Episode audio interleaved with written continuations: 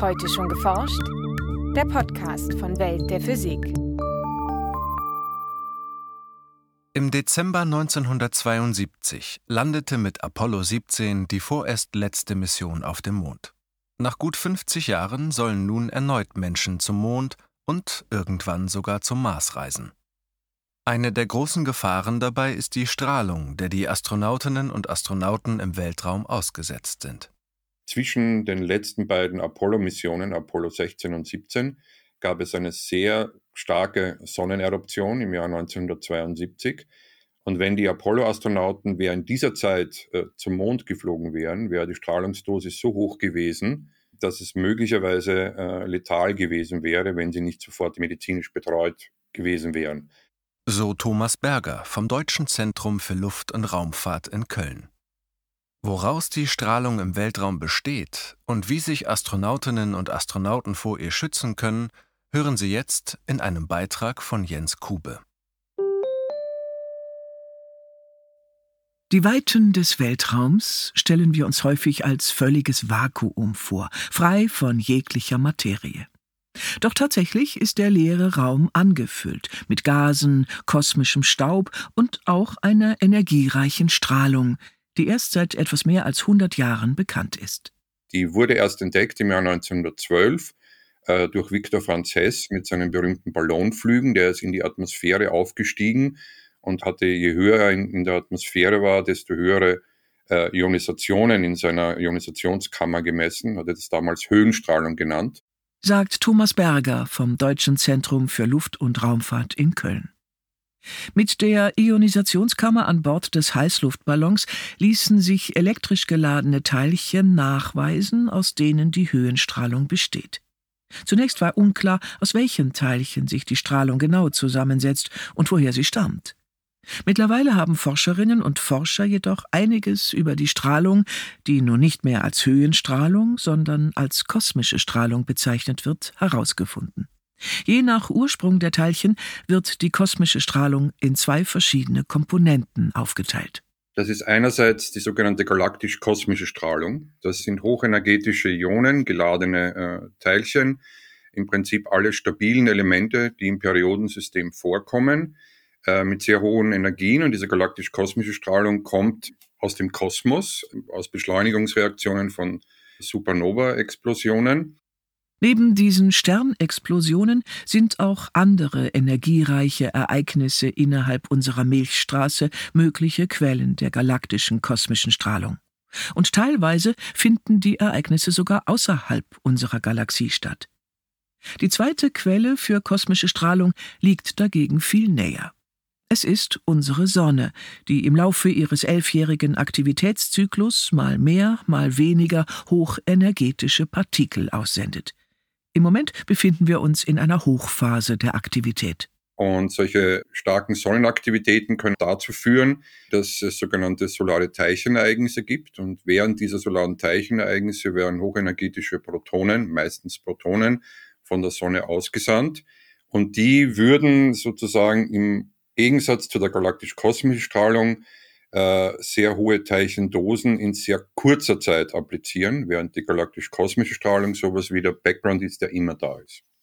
Die Strahlung beider Quellen besteht also aus geladenen Teilchen unterschiedlich hoher Energie. In beiden Fällen handelt es sich um ionisierende Strahlung, also Strahlung, deren Energie groß genug ist, um chemische Verbindungen aufzubrechen und Moleküle zu verändern. Trifft die kosmische Teilchenstrahlung auf den menschlichen Körper oder überhaupt auf lebendes Gewebe, kann sie daher großen Schaden verursachen. Das eine sind die Langzeiteffekte äh, durch Strahlung, das andere sind die Kurzzeiteffekte.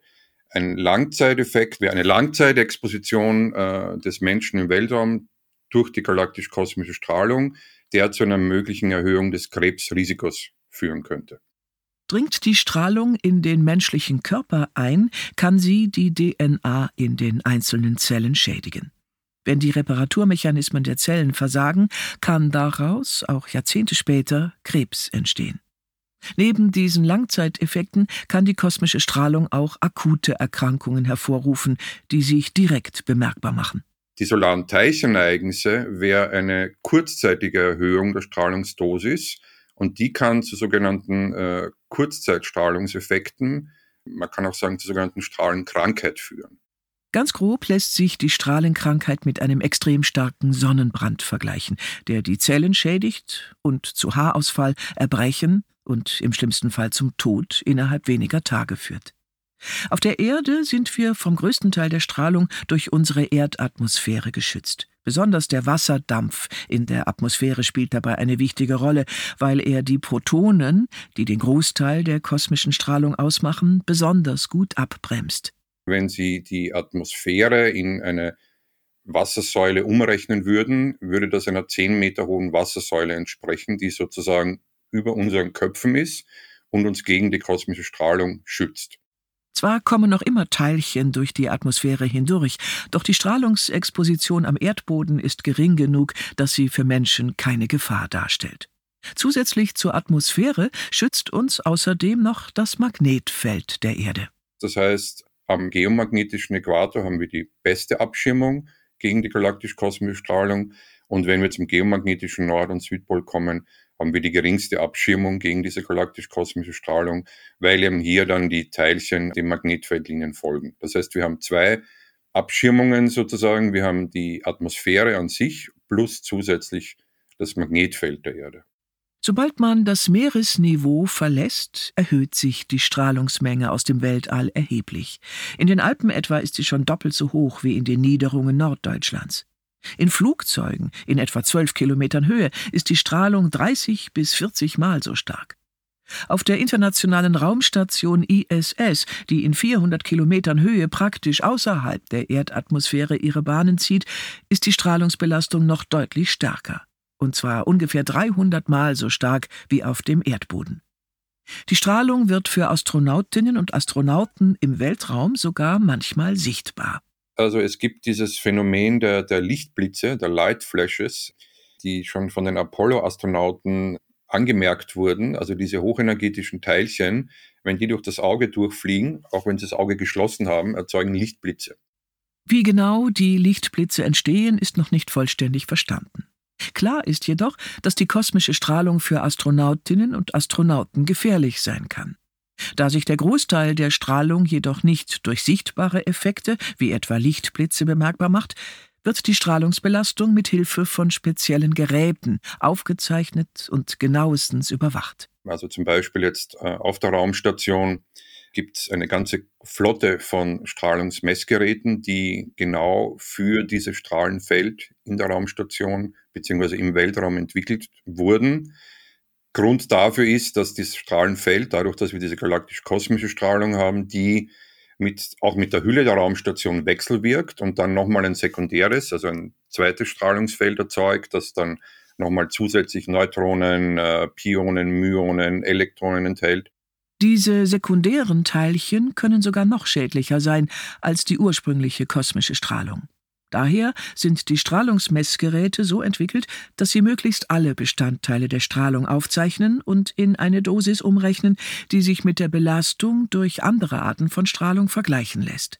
Wenn Sie auf der Erde in einem Krankenhaus arbeiten, in einem Atomkraftwerk, irgendwo in einem Forschungszentrum, wo Sie mit ionisierender Strahlung zu tun haben, tragen Sie ein Dosimeter und es gibt vorgeschriebene Grenzwerte, die Sie nicht überschreiten dürfen, was Ihre Strahlungsexposition anbelangt. Äh, diese Grenzwerte gibt es natürlich auch äh, für die Astronautinnen und Astronauten, die auf der Raumstation fliegen. Und die Grenzwerte für die Raumstation sind so festgelegt, dass äh, durch diese Gesamtexposition während der Zeit, in der man Astronaut ist, das Krebsrisiko um einen gewissen Prozentsatz erhöht ist. Besonders hoch wird das Risiko, wenn demnächst wieder Menschen zum Mond geschickt werden. Denn dort trägt auch das Erdmagnetfeld nicht mehr zur Abschirmung bei und die Strahlung wirkt noch einmal etwa doppelt so stark wie im Orbit der ISS. Um zu erfahren, wie gut die Astronautinnen und Astronauten im neuen Mondraumschiff Orion, auf Englisch Orion, vor der Strahlung geschützt sind, wurden bei der unbemannten Mission Artemis I Ende letzten Jahres zwei Messpuppen mit auf den Weg rund um den Mond gesendet. Das waren sozusagen ähm, dem weiblichen Körper nachempfundene Phantome, die mit unterschiedlichen Strahlungsdetektoren, passiven und aktiven, ausgestattet wurden. um zu messen, wie viel Strahlung ein Mensch, hier eine Astronautin, in diesem Orion Spacecraft abbekommen würde, wenn sie sich im freien Weltraum aufhält. Gefertigt waren diese Phantome aus einem Material, das sich gegenüber der Strahlung ähnlich verhält wie der menschliche Körper. Eigentlich kommen diese Messpuppen in der Krebstherapie zum Einsatz, wo sie helfen, den genauen Effekt der Krebsbehandlung mit hochenergetischer Teilchenstrahlung zu planen. Die beiden Phantome mit den Namen Helga und Soha unterschieden sich dadurch, dass Soha eine Schutzweste aus einem speziell gefertigten Material trug. Also auf der Erde kennt das natürlich jeder. Wenn Sie geröntgt werden, sind beim Zahnarzt, bekommen Sie diese schöne Bleiweste, die dazu dienen sollte, die Röntgenstrahlung sozusagen abzuschirmen. Da funktioniert das sehr gut. Dadurch, dass wir im Weltraum es aber jetzt mit geladenen Teilchen zu tun haben, also mit hochenergetisch geladenen Teilchen, ist die beste Abschirmung gegen diese Teilchen von der Physik her eigentlich der flüssige Wasserstoff oder Wasser oder ein Material, das eine sehr hohe Dichte hat, also sehr hohen Wasseranteil. Das heißt, Sie können entweder flüssigen Wasserstoff nehmen, was im Weltraum eine komplexe Geschichte darstellt. Ja. Sie können aber auch Wasser nehmen oder Sie nehmen ein hochdichtes Kunststoffmaterial, also diese Weste bestand aus hochdichtem Polyethylen. Denn der Kunststoff Polyethylen hat einen hohen Wasserstoffanteil.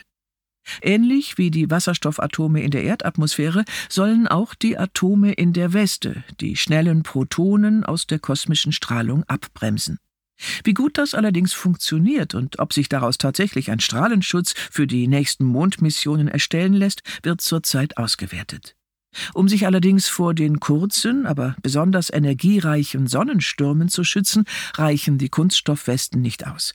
Dafür müssen ganz andere Schutzmaßnahmen getroffen werden. Also es gibt auch auf der ISS äh, Teilbereiche, die besser abgeschirmt sind. Das heißt, wenn so ein solares Teilchenereignis auftritt, wenn die Station sozusagen sich jetzt bei höheren Breitengraden befindet, müssten die Astronauten für kurze Zeit in besser abgeschirmte Bereiche der Raumstation gehen, damit sie eben zusätzliche Exposition durch dieses solare Teilchenereignis vermeiden können.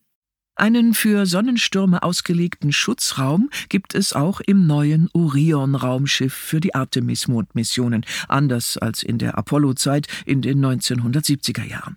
Falls es einen Sonnensturm gibt, wird sich die Orion-Besatzung in einen Frachtraum zurückziehen und das Gepäck als Strahlenschutz um sich herum platzieren.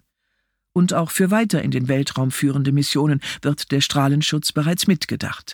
Das Orion-Raumschiff ist ja jetzt schon mal nach strahlenschutztechnischen Grundlagen gebaut worden. Also diese Protonen, die die Sonne ausschickt bei solaren Teilchenereignissen, die sind zwar hochenergetisch, aber nicht so hochenergetisch, dass man sie nicht zu einem großen Teil abschirmen kann. Das heißt, für diese solaren Teilchenereignisse gibt es sozusagen diesen Storm Shelter, in dem die Astronauten sich dann zurückziehen würden. Das gleiche wäre im Prinzip gegeben, wenn sie eine Mondstation hätten oder eine Marsstation, dass es auch hier dann sozusagen auf dem Mond oder auf dem Mars Bereiche geben sollte, die besser abgeschirmt sind gegen diese solaren Teilchenereignisse. Weitere Methoden, um die Besatzung auf den langen Mars-Missionen von Strahlenschäden möglichst zu verschonen, bestehen darin, die Missionsdauer zu verkürzen und möglichst schnell eine Station auf dem Mars zu errichten. Denn der Mars besitzt zwar im Gegensatz zum Mond eine Atmosphäre, diese ist jedoch sehr dünn und schützt daher kaum gegen kosmische Strahlung. Außerdem ist der Mars durch kein schützendes Magnetfeld umgeben. Also entwickeln sie bessere Triebwerke, die es ermöglichen, dass der Flug zum Mars sozusagen schneller geht. Und dann, wenn sie auf der Oberfläche des Marses sind, versuchen sie das Material, das dort ist, zu verwenden.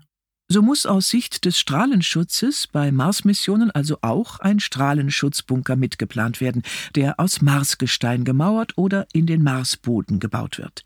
Mit guter Abschirmung und einer Überwachung möglicher Sonneneruptionen sollten Astronautinnen und Astronauten bei künftigen Mond- und Marsmissionen somit ausreichend geschützt sein.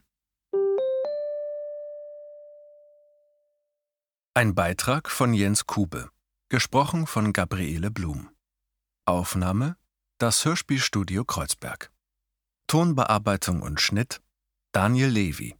Redaktion Welt der Physik. Welt der Physik wird herausgegeben vom Bundesministerium für Bildung und Forschung und von der Deutschen Physikalischen Gesellschaft.